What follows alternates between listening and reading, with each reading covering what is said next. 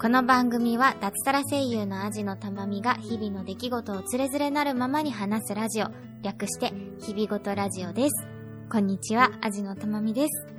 皆様、メリークリスマスでございますが、いかがお過ごしでございましょうか？ね今年は平日なのもあって、多分いつも通り仕事だよっていう方が多いんじゃないかなと思いますが、ちょっとね、えー、クリスマス大好きアジのたまみ、えー、今年もクリスマスについて、クリスマスの楽しみ方について熱く熱く語っていきたいと思っております。ちょっとね、クリスマスに関するお便りなんかもいただいたりしたので、えー、ご紹介しつつ、えー、今年のというか、まあ毎年のというところもあるけれども、えー、クリスマスのアジの玉見流クリスマスの楽しみ方について話していこうと思います。えどうぞ皆様、えークリスマスだなぁなんて思いながら あとね、まだ今日はイブですからね、明日もう一日ありますからね、えー、クリスマスをね、これを聞いて楽しんでいただけたらなと思っております。どうぞ今回もお付き合いください。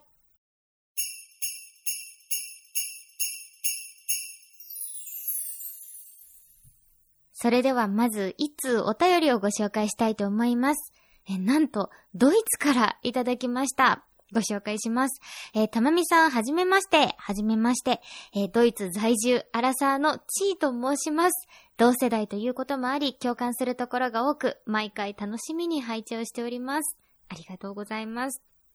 私もたまみさんと同じくクリスマス大好き人間です。こちらドイツはハロウィーンの存在感が薄く、9月からシュトレンやアドベントカレンダーが並び始め、現在はどこを見てもクリスマス一色。しかし現在ヨーロッパでは新型コロナウイルスが猛威を振るっており、ドイツも部分的なロックダウンが敷かれています。クリスマスマーケットも今年は軒並み中止が発表されています。かっこ、生きる糧が涙。そこで、たまみさんの冬のおうち時間の過ごし方や、アドベンタイト、かっこ、ドイツ語でクリスマスを待ち望む期間の楽しみ方をぜひ教えてください。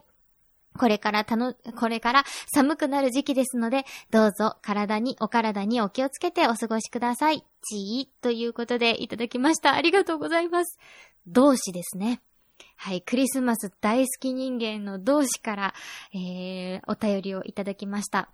そうなんです。私は本当にね、クリスマスがこれで25日で終わるじゃないですか。そしたらもう、来年の11月1日ハロウィンが終わってからのクリスマス期間を、もうすでに楽しみにするといったような、もうクリスマス大好き人間も、本当クリスマスのこの時期以外は常にクリスマスに恋焦がれて生きてるようなクリスマス大好き人間なんですけれども、なんとドイツにもクリスマス大好き人間仲間がいらっしゃるということで、ちいさん本当にありがとうございます。めっちゃ羨ましいです。ね、本場のクリスマスマーケットにね、例年参加されてるってことですよね。めちゃくちゃ羨ましいです。こちらね、11月の中旬にいただいたお便りでして、本当に、えー、ご紹介遅くなって申し訳ないです。えー、ギリギリクリスマス当日になっちゃった感じなんですけど、えー、今回はですね、こんなちいさんにもお便りいただきました。私の、え冬というかクリスマス期間、えー、ドイツ語だとアドベンサイトって言うんですね。アドベント期間なんて私は言っていましたけれども、クリスマスを待ち望む期間の楽しみ方を今回はお話ししていきたいと思います。なんか、アドベンサイトとかのさ、サとかいう響きとかさ、なんかドイツ語っぽいよね。なんかドイツ語全然わかんないなりなんだけど、イメージ、サイトみたいな響きってドイツ語っぽいよね。ね、シュトーレンもシュトレンって言うんだね、ドイツだと。なんか日本だとシュトーレンみたいな言い方することが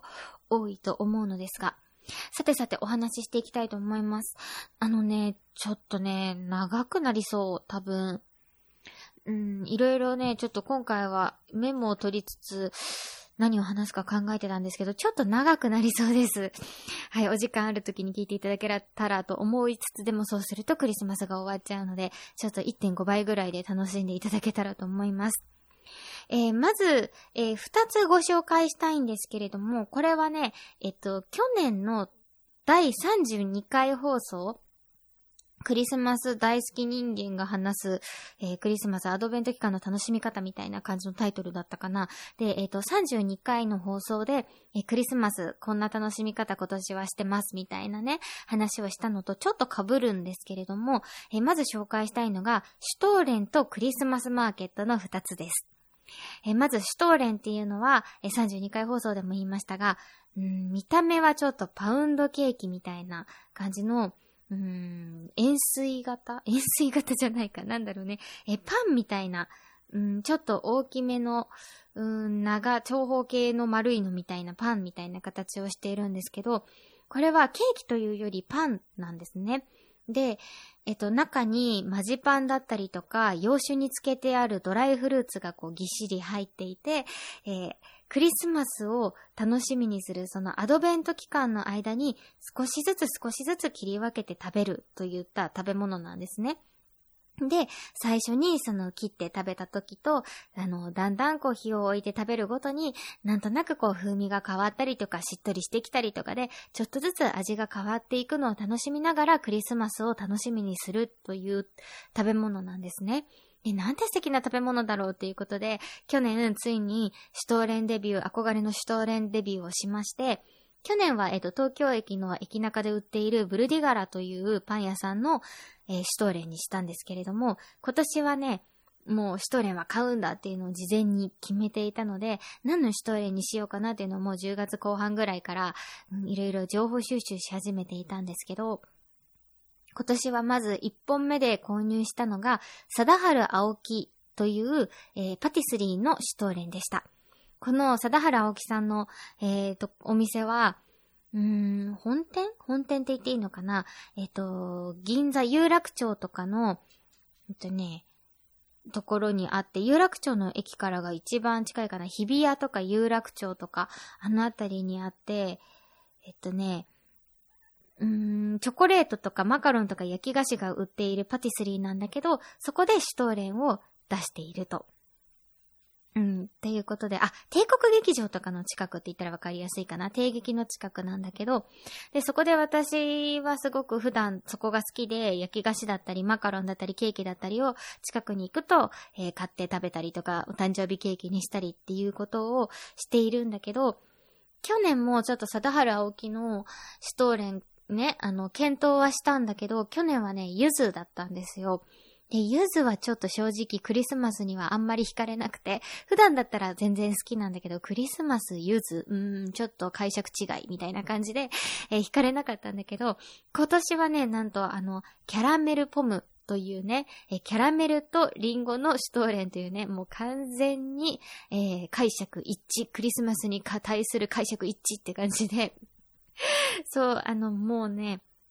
ドンピシャなシュトーレンが発売されるということだったので、もう11月の初旬ですね、に、えー、サダル青木さんの方に行ってシュトーレンを購入してきました。とっても美味しくてね、でも、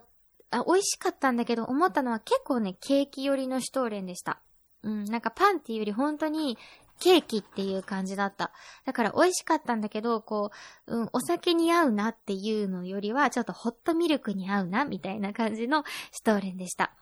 で、それもこうね、あの、毎週ね、ちょっと休みの日とかにちょっとずつちょっとずつ切り分けながら楽しんでいたんだけど、いや、今年あと何本買うかと。もうどう考えてもこのペースで食べてたらクリスマスまでは持たないと。で、2本買うか3本買うかっていうのを家族会議した結果、さすがにちょっと3本は多いよねっていうことで、もう1本は、え近所でやっぱりすごく、え大好きな推しのパティスリーがあるんだけど、引っ越してきて今ね、うん、4ヶ月経つかなぐらいなんだけど、もう月にもう1回ならず2回ぐらいね、通ってるようなパティスリーがあるんだけど、そこのシトイレにもう1本はしようと決めました。で、予約限定というか、むしろ、あの、広告とかできてなくて、シュトーレンありますか？って聞いたら、あ、気まぐれで多分焼くので焼けたら連絡しますみたいな 感じのシュトーレンで、それをね、ようやく昨日購入してきたので、えー、そろそろね、切って今日の夜あたり食べてみようかななんて思っている次第でございます。で、あ、この2本でもうフィニッシュだなって思っていたんですよ。そしたらね、なんとね、もう一本ね、食べられることになりまして、それはね、うん、もうお便りとかもいただいてるから多分お名前出していいかなと思ってるんですけど、なんとこの日々ごとラジオのリスナーの、えー、ルリさんというね、えー、素敵な女性の方からなんとシュトーレンをプレゼントしていただいたんです。こんな嬉しいことってありますか？ね。あの、日々ごとラジオでは現在ね、えー、GoTo Eat and Meet というね、えー、1周年を記念して、えー、私に会いに来ませんかという企画をやっているんですけれども、えー、それでね、会いに来てくださったんですよ、この間ルリーさんが。で、その時に、え、お土産でシュトーレンをね、持ってきてくださって、ちょっと、どこのお店のとかとかはちょっと伏せさせていただきますが、えー、すっごく美味しいシュトーレンをね、持ってきてくださって、もうおかげでね、ほんと、あ、今年は2本だけかと思ってたシュトーレンが3本食べられることになりました。本当に嬉しかった。ありがとうございました。で、えっと、貞原沖野は本当にね、ケーキという感じだったんですけど、ルリさんからいただいたシュトーレンは、うん、本当にザ・シュトーレンという感じで、うんと、本当にお酒にも合うし、紅茶にも合うし、コーヒーにも合うし、という感じのシトーレンで、もう日々楽しんでるんですけど、美味しすぎて、ちょっとペースが早すぎて、あと本当に端っこ、両端が残る限りといった感じに なっております。本当にありがとうございました。日々楽しませていただいております。ありがとうございます。ということでね、今年はシュトーレンをね、3本楽しみ、楽しみ、もう1本ね、はね、これからですけど、3本楽しむ予定になっております。え、もう一つご紹介したいのが、クリスマスマーケットです。で、去年はね、去年のクリスマスマーケットについてはちょっと32回放送を聞いてほしいんですけど、去年はね、あの、六本木ヒルズで開催されているクリスマスマーケットに行ってきました。で、今年はですね、え日比谷公園で、えー、開催されているクリスマスマーケットに行ってきました。去年もね、多分同じ会社が芝公園かなんかでやっていて、そっちの方が規模は大きかったんだけど、ちょっとね、あの、そこでもらえるマグカップが全然好きなデザインじゃなかったので、去年は六本木ヒルズの方に行ったんだけど、今年のね、マグカップのね、デザインはね、本当に可愛くて好みのタイプの、えー、デザインだったので、そちらに行ってみることにしました。ただね、あのー、コロナ禍じゃないですか。で、いろいろこう、事前にツイッターとかインスタグラムで情報収集した結果、夜はね、結構混み合ってるっていうのをね、見まして、あ、これはさすがに夜は行かないで空いているという昼間に行ってみようということで、昼間に行ってきたんですね。で、うん、そうなの。昼間に初めてクリスマスマーケットに昼間に行ったんだけど、いや、めっちゃ失敗したなと思って。私こう、何かを食べたりとか味わったりするときに、こう、周りの環境だったり、シチュエーションだったり、天候だったり、っていうのに、こんなにも私は影響される生き物なのかと思って。だから、昼間だから結構、あったかくて、雲一つないお天気の日だったからあったかかったし、うーん、晴れてたし、あったかかったし、昼間だったしで、まあ、ホットワインが飲みたくてホットワイン飲んだんだけど、やっぱ昼間の暖かい日差しに、こう照らされてのホットワインってそこまで美味しくないんだよね。やっぱり、冬の寒い夜に、こうちょっと白い息を吐きながら、イルミネーションを眺めて飲むホットワインが美味しいんであって、昼間、空の、青空の下、ウィンナーと一緒に飲むんだったら、ビールの方が美味しいんだよね。で、結局ホットワイン頼んだんだけど、旦那さんが頼んだ ビールの方をガブ飲みするという 結果になってね。で、こう、あ、イルミネーションというよりは、こう、青空を眺めながらといった感じで、どっちかっていうと、クリスマスマーケットに行ったという気分というよりは、なんて言うんだっけ、ああいう、なんかビ、ビールのイベントあるじゃん。オクトーバーフェスとか、ああいう感じのね、気分になってしまいました。ん。で、あの、ちょっと混雑を避けてっていうところだったので、外でね、あの、食べたり飲んだりしたりとか、そのテントの中はちょっと密気味だったので、っていうのとかだったので、ちょっと、なんか例年のクリスマスマーケットより正直満喫できませんでした。不完全燃焼って感じ。まあそれはね、もうね、あの、クリスマスマーケットのそのイベントが悪いんじゃないの。完全に私の こだわりとかシチュエーション萌えみたいなところとかが、ちょっと、ね、あの、悪いのであって、そのクリスマスマーケットのイベント自体はとっても素敵なイベントだったんですけど、だったのね。だから、えっ、と、結局、そのまま家に帰ってきて、えー家で ホットワインを飲んで、全部電気を消して、クリスマスの明かりだけつけて、そこでハムとかチーズとか食べながら、えーホットワインを飲みながら、え映画を見るってやった時に、ああ、クリスマスっていうのを感じてね、あやっぱりこう、なんか飲んだり食べたりする食べ物とシチュエーションの関係って大事だななんていうのを今年のクリスマスマーケットでは思いました。でもね、イベント自体はとってもおすすめなので、来年、えーコロナ収まっててほしいですね。コロナが収まってたら、また夜に行きたいなと思っております。ね、あの、さっきね、ちーさんの、えーお便りにもありましたが、本場はね、あの、ドイツとかヨーロッパとか、あと、北米とかでもやってるのかな？なんだよね。私は、あんまりこう、旅行欲がない人間で、そんなに旅行も好きじゃないんですね。旅行よりは家の中でゆっくりしてる方が好きみたいなタイプなんだけど、そんな私でも、やっぱり行きたいのが、うーんと、いくつかあって、あの、本場ロシアでバレエを見てみたいっていうのとか、あと、えーアメリカ・ニューヨークでブロードウェイ劇場でブロードウェイミュージカルを見てみたいとか、あと、うん、もう一つが、えっ、と、そのドイツとかで、えー本場のクリスマスマーケットに行ってみたい。この三つだけは、未だあるんですよね。なんで、えっ、と、やってみたいなと思ってて、なので本当に羨ましいなと思ってます。よくね、写真とかね、えー動画とか映像とかでも見るんだけど、やっぱり日本のと全然違うんだよね。何が違うって、もう売ってる雑貨の量とかが違うし、どうしても日本のクリスマスマーケットって、ウィンナー、うーん、そのウィンナーと、あとなんだろうね、ちょっとした、なんかポテトとかと、あとビール、あとホットワイン終了って感じなんだけど、もっといろんな食べ物だったりとか、雑貨とかも素敵なのが本当にたくさん売ってて、ものすごい量の屋台が出てて、どうしても日本のだと、ものすごく金額もやっぱりイベント企画っていう、イベント価格っていう感じだし、うーん、お商売の匂いをね、とても感じるね、面とかもあるんだけど、でも本場のやっぱりこういうところでね、体験してみたいなっていうのはね、ずっとずっと思ってるので、本当に羨ましく思ってます。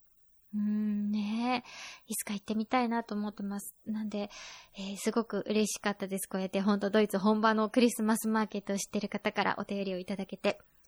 という感じでね、えーまずはシュトーレンとクリスマスマーケットっていう、えー二つをご紹介させていただきました。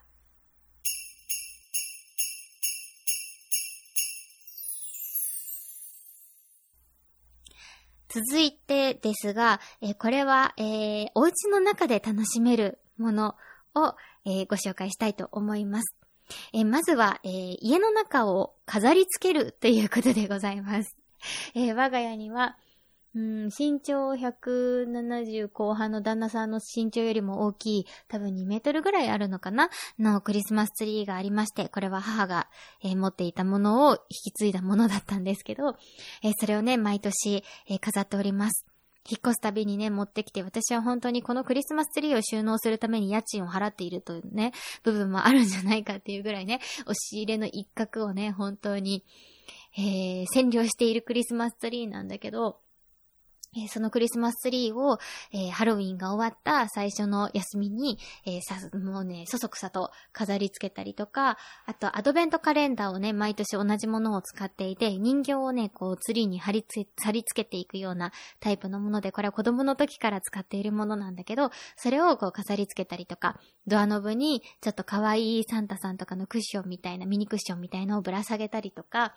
あと、なんだろうな、えー窓のところにちょっとしたこう、棚があって、その上に飾れる場所があるんだけど、そこにくるみ割り人形とか、えーサンタさんの人形を置いたりとか、玄関入ってすぐのところもちょっと飾れるスペースがあるので、そこにポインセチア増加ですけど、を置いたりとか、ちょっと星だったりとか、クリスマスツリーの置物を置いたりとか、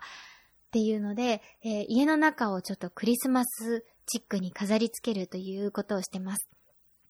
で、夜になったらクリスマスツリーを点灯するっていうのをやっております。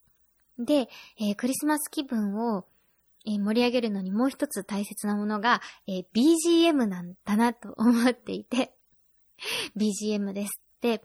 うんとね、えー我が家でいつもかけてる BGM は、これちょっと多分、どうなんだろう著作権的に多分グレーゾーンみたいな感じであんまり大きな声では言えないものかもしれないんですけど、えー、ディズニーランド、ディズニーシーには、えー、パーク内ミュージックというものがあって、こう、例えばディズニーアニメの中の曲、ホールニューワールドとか、なんかああいう感じの欲しい願いをとか、ああいうアニメの中で使われている曲じゃなくて、パークの中で流れている曲っていうのがあるんですね。例えばディズニーランドだったら、入ってすぐのエントランスだったり、ワールドバザールで流れている曲だったりとか、えー、トゥモローランドっていうちょっと未来っぽい曲だったりとか、ファンタジーランドでは、ちょっとファンタジーな感じの、うん、曲が流れてて、クリッターカントリーっていう小動物たちの国では、ちょっとコミカルな感じの、うん、ウエスタン調の曲が流れてたりとか、そういうパークのエリアごとに流れている曲があって、それをパーク内ミュージックって言うんですけど、その中で、うんとね、クリスマスの時期だけエントランスで流れている曲というものがあって、えっ、ー、と、エントランスでじゃないのかな？中でもずっと流れてるかな、えー、曲っていうのがあって、うんとね、それが YouTube にアップされてるんですね。で、それを我が家では毎年 流してます。結構クラシックだとくるみ割り人形の曲だったりとか、あと本当に昔からのクリスマスソングとかをアレンジしたものだったりとかが流れていて、それをね、とっても好きで、それ聞くだけでこう、もうなんか胸がキューってなるんだよね。それを流していることが多いです。あとは、グリーンっていうあの、海外えー、ドラマがありますけど、その中で、えー、クリスマスの曲だけを集めたアルバムっていうのがあって、それを流したりとか、あとちょっとまたディズニーに戻っちゃうけど、カントリーベアシアターっていうアトラクションには、えディズ、えっと、クリスマスの時期だけやってるプログラムがあって、それの動画は結構作業用 V になるか、みたいな感じで流してたりとかします。うん、っていう感じかな。で、結構 BGM だったり、えー、作業用 V という感じで、その映像を、そのクリスマスっぽいものにして、えー、家の中でのクリスマス気分を盛り上げて楽しんでおります。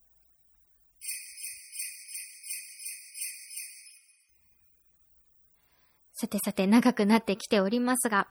えっとね、もう二つまずご紹介したいんだけど、えっとね、クリスマスのね、本っていうのもあって、それをね、ちょっとご紹介したいなと思ってます。えー、うーんとね、いろいろやっぱり引っ越しとかで減らしたりとかはしたんだけど、今でもずっと2冊だけはね、あのー、クリスマスの本をずっと大切に持って引っ越しをしていて、えー、その中、それをね、ちょっと紹介したいと思います。えー、一冊目が、えっ、ー、と、サンタクロースと小人たちという、これは絵本なんですけど、えマウリ・クンナスさんという方の、え絵本です。で、これはね、うんとね、多分ね、バムとケロシリーズとか好きな方は結構好きなんじゃないかなと思うんだけど、結構こう絵が細かくて、すごくたくさん書き込んである感じの絵本です。で、まあ内容としては、そのクリスマスの国で、えっ、ー、と、サンタさんと小人たちが住んでいて、えフィンランドの北の外れに、コルバトン鳥という山があって、そこに、えっとね、本当に小人たちとサンタさんの国があって、で、そこでは、もうクリスマスを、うん、クリスマスに子供たちにプレゼントを、こう、送るために、送ることを仕事、仕事って言っていいのかな？にしている小人とサンタさんが住んでいて、この小人たちとサンタさんがどういう風に、こう、例えばいい子を見つけて、小人たちがね、その近くになると、こう、全国、全世界に行って、いい子のリストを作ったりとか、それをもとに、えー、おもちゃを作ったりとか、で、どういう風にトナカイが、こう、飼われていて、えっ、ー、と、小人たちがどういう風に暮らしていて、その年のクリスマスをどういう風に準備していて、どういう風に、プレゼントを配って、で、クリスマスが終わったら自分たちのクリスマスをどういう風に過ごして、そして来年のクリスマスに備えていくのかっていう、そのクリスマスに関する、うん、生活、子供、この小人たちとサンタさんの生活っていうのを、とっても可愛い絵と書き込みをもとに、えー、紹介している本で、これがね、本当に見てるだけで幸せになるんだよね。なんか、もう一人一人小人の顔も違うし、で、プレゼントをね、作ってる様子とかもすごく可愛いし、これはね、とっても大切な、大好きな本で、うん、なんかことあるごとにちょっとパラパラってめくってはふふふってなる、えー、絵本です。で、えー、主に紹介したいのはもう一冊のこちらの本なんだけど、えっ、ー、と、とっても有名な本なので、えー、知ってる方も多いんじゃないかなと思うんだけど、えサンタクロースっているんでしょうか？というね、本なんです。で、これがどういう本かというと、うんとね、結構昔、何年前？えっとね、すごい前なんだけど、えー、アメリカの三新聞という新聞社があって、そこに 8, 歳の女の子が、少女がね、えー、お手紙を出すんですよ。で、そのお手紙の内容っていうのが、ちょっとご紹介しますね。1900、1897年。え ?100 年？え ?1897 年っていつ ?100 年ぐらい前？すごい前ですね。えー、だと思うんですけど、そこでね、あの、届いた、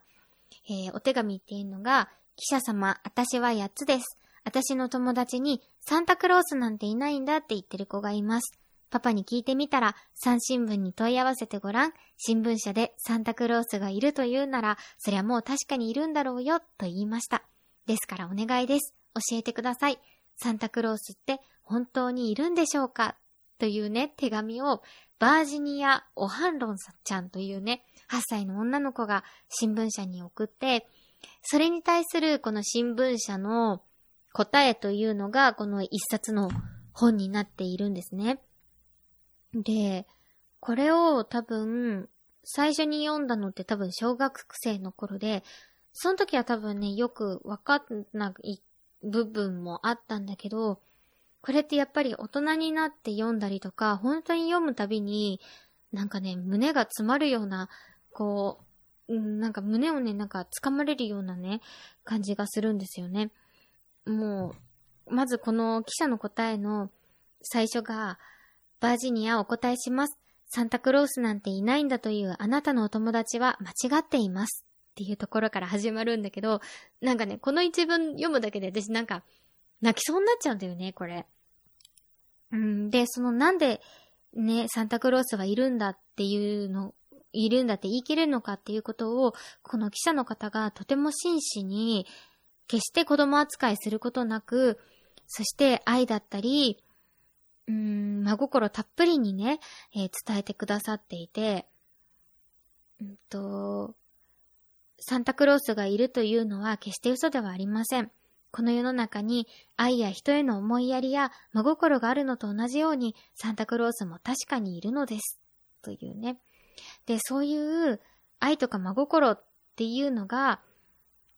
のこそが、あの、生活だったり、日々の人生を美しくしていけるものなんだよっていうので、もしサンタクロースがいなかったら、そういう日々の大変だったり辛いことを和らげてくれるような詩とかロマンスとかもなくなっちゃうし、人間の味わう喜びって目に見えるものだけ、手で触るものだけとか感じるものだけになっちゃって、目に見えないもの、光だったりとかそういうものっていうのは消えてしまうんだよって、サンタクロースっていうのはそういうものなんだよっていうので、もしサンタクロースが見えなかったとしても、でもそれはいないっていう証明にはならないんだよっていうね、ところで、うんとね、をもっと素敵な文章で伝えてくださってるんだけど、そう。なんかもし、うん、なんだろうな。で、そういう、うん、目に見えないような美しく輝かしいものっていうのは人間の作ったデタラメでしょうかって。いいえって。それほど確かな、それほど変わらないものは、この世には他にないのですよっていうね。うーん、これほんと全部ね、読みたい、読み上げたいぐらい、本当にね、素敵なもので、うん、最後の終わり方もとっても素敵なんですよね。サンタクロースがいないですってとんでもない。嬉しいことに、サンタクロースはちゃんといます。それどころか、いつまでも死なないでしょう。一千年の後までも、100万年の後までも、サンタクロースは子供たちの心を今と変わらず喜ばせてくれることでしょうというのでね、終わるんだけどね、うーん、ほんと今も読んでて、こう、な、なんかね、こう、胸がキューってなってなんか泣きそうになっちゃうんだけど、うん、やっぱり子供の頃からサンタクロースはいるって思ってて、でもやっぱり疑う時期ってあって、例えばお母さんがね、私が欲しいって言ってたバービー人形を持って走ってトイザラスの中を走ってるのをちょっと見てしまった時とか、クリスマスイブの日の夜にはお母さんの目覚まし時計が夜中の2時とか3時にセットしてあって、あ、この時間に一回起きて私の枕元にプレゼントをね、置いてくれてたのかなとか、なんか見ちゃった時とかね、ああ、サンタさんっていないんだって思った時期とかもあったんだけど、でもそれイコールサンタクロースがいないことじゃなくて、うーん、それが、それイコールサンタがいないことじゃなくて、私、子供の私を喜ばせてくれようとしているお母さんだったりお父さんの愛とか真心ってサンタクロースだよねって思う、大人になってみたら思うんですね。なんで、サンタクロースがいないんじゃないんですよね。サンタクロースはこれからもずっといるんだっていうのをね、ほんとこれを読むと 思うんです。ね、これは本当にたくさんの人に読んでほしいし、私にもし今後子供だったり、うん、近しい、えー、小さな、えー、子供ができた子供さんがね、いた時には、えー、こういうのをね、これをね、読んであげたり、えプレゼントしたりしたいなと思っている本でございます。はい。というわけで本を2冊紹介しましたが、もうちょっとだけお付き合いください。えー、最後にね、映画をご紹介したいと思います。えー、クリスマスの過ごし方で、今年もね、えー、そうだったんですけど、ちょっとクリスマス当日はどうしてもね、仕事だったりとかでゆっくりした時間が過ごせないので、クリスマス直前の休みを、まあ、クリスマスと思って楽しんでいるんですけど、えー、家のね、電気をね、消してクリスマスツリーの明かりだけつけて、えクリスマスの映画を見るっていうことを楽しんでいて、で、今年は、えー、ディズニーのナイトメアビ、ナイトメアビフォークリスマスっていう映画と、くるみあり人形と、なんだっけな、4つの魔法の国みたいな感じの映画を、ね、2本見たんですけど、えー、その2本もね、とっても面白かったんだけど、でもやっぱり私の一番好きなクリスマス映画をね、えー、せっかくだからご紹介したいと思ってご紹介したいと思います。え、ホリデーという映画でございます。確かね、Amazon プライムにもネットフリックスにもあるので、目にしたことあるなっていう方も多いんじゃないかなと思うんですけど、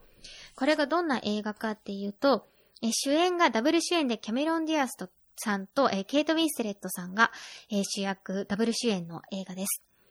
えー、アメリカ在住の、えー、映画予告の制作をしているアマンダという女性、こちらはキャメロン・ディアスが演じています。と、えー、イギリス在住の新聞記者のアイリスという女性、こちらをケイト・ウィンスレットさんが、え演じておりますが、このね、二人の女性っていうのがクリスマス休暇を目前として、え失恋をしてしまうんですね。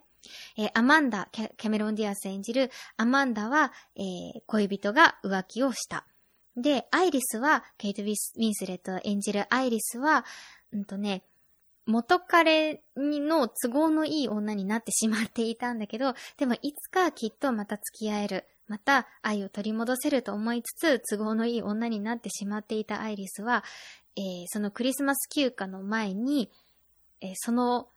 恋人、元恋人が社内結婚をするということを知るんですよ。でね、その新しい恋人がめちゃめちゃモデルみたいな美人さんだったりとかしてね、頭も良さそうな。っていうので、とっても辛い失恋をした、えー、二人の女性が、えー、クリスマス休暇を過ごすってなった時に、いつもと同じ休暇を同じ家で過ごすなんて、もう耐えられないと。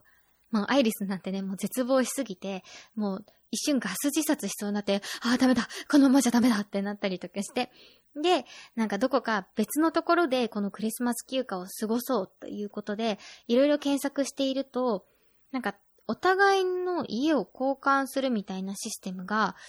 あ、お、違うか。家を貸しますみたいな、私の家を貸しますみたいな、なんか、あれが、サービスが海外にはあるのかな？ホームエクスチェンジって書いてあったか？っていうサービスで、えっと、お互いの家をね、交換して休暇をすぐ、する、過ごすことになるんですよ。で、本当にハリウッドの、もう、暑い、もう、プールとかも入れちゃうような、うーん、季節のクリスマスと、あとイギリスの本当に田舎の、なんか本当に昔、なんか、なんか、本当小人さんの家みたいな可愛いお家の雪国のクリスマスっていうのを、こう二人が交換して過ごすんですよね。で、そこで、えー、新しい人間関係だったりとか、新しい環境の中で、自分を、新しい自分だったりとか、本当はもともと自分が持ってた強さだったりを取り戻していくっていうクリスマス休暇の数日間を描いた物語なんですけど、もうこれ私クリスマス期間とかじゃなくて多分、月1、月1は嘘？でも月 1?2 ヶ月に1回ぐらいのペースでなんか見ている映画なんですけど好きすぎて。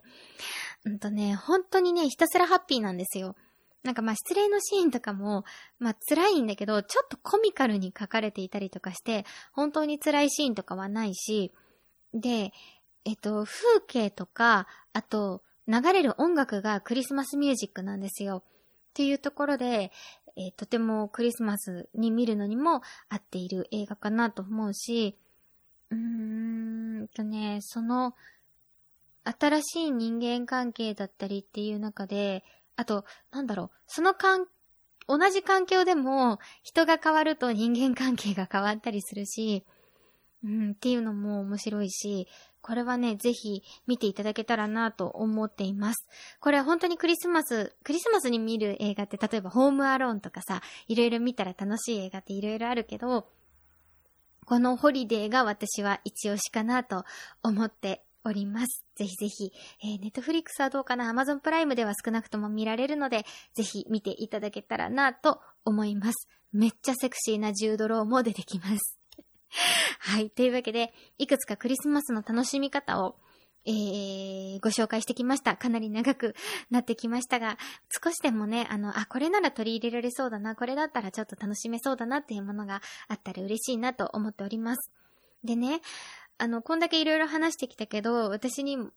ね、課題があって、あの、クリスマス当日の楽しみ方がとっても下手くそなんですよ。うん。いや、クリスマス当日ってやっぱり仕事なことも多くて、じゃあ夜ちょっと帰ってきて、その数時間だったり、短い時間でもクリスマスを楽しむやり方っていうのが私、なかなか見つけられなくて、うん、なんか当日の楽しみ方で、なんかおすすめなのがもしあったら教えてもらえたら嬉しいなと思います。だいたいこう、わ、なんか、仕事終わって帰ってきて、いつも通り過ごしちゃって、で、あ、クリスマス終わっちゃった、みたいになって、夜中クリスマスツリーをこう見ながら、あ、今年もクリスマスが終わってしまった、みたいな感じで、ちょっと悲しい気持ちで過ごすみたいな ことが多くてね。なので、ぜひ、ちょっと、うん、その当日短い時間でも楽しめるクリスマスの楽しみ方を、あの、見つけられたらなと思っております。はい。というわけで、今回はクリスマスについて熱く語ってみました。えー、次回はですね、次回こそいただいているお便りをいろいろご紹介したお便り会をやりたいと思っております。本当にね、話したいこと他にもたくさんあって、えー、今年中にね、ベストバイもやりたいし、あと本の感想会もやりたいし、あと、なんだろうな、あとは今年新しく習慣になったこともいろいろとあるので、そんな話もね、したいなと思っているしで、ちょっと話したいこと山盛りなんですけれども、ちょっと、まずはお便り会をね、やりたいと思っております。あ、そうそう。あとね、多分これが配信される頃には配信されてるかなどうかなもう今日の夜えっ、ー、と、配信されている日の夜には配信されてると思うんだけど、えー、マインドクリエイターズラジオというね、ラジオがありまして、えー、グリーンさん、クマさん、えー、徳松たけしさんがやっているラジオなんだけど、その中のカッチューハンバーグという、うん、箱番組、えー、に、えー、私、アジのたまみも、メゴ姫様という役で出演させていただいているんですけど、なんとそちらもね、クリスマス会が配信される予定でございます。えー、メゴ姫様、そして小十郎、そして、えー、雪村様、そしてまた新キャラクター？みたいな 感じのクリスマス、とってもね、あの、グリーンさん渾身の対策になっていますので、聞いていただけたらなと思います。めっちゃね、聞いてて、やってて楽しかったです。はい。というわけで、えー、今回もお付き合いありがとうございました。皆様、素敵なクリスマスをお過ごしください。アジのたまみでした。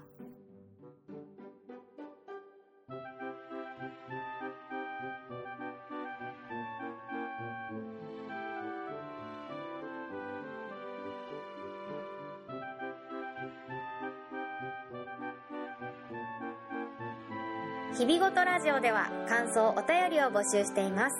宛先は、日々ごと、アットマーク、gmail.com、hibigoto、アットマーク、gmail.com、またはブログのメールフォームからもどうぞ。ツイッター、ハッシュタグ、ひらがな4文字で、日々ごとでもお待ちしております。最後までお聞きいただき、ありがとうございました。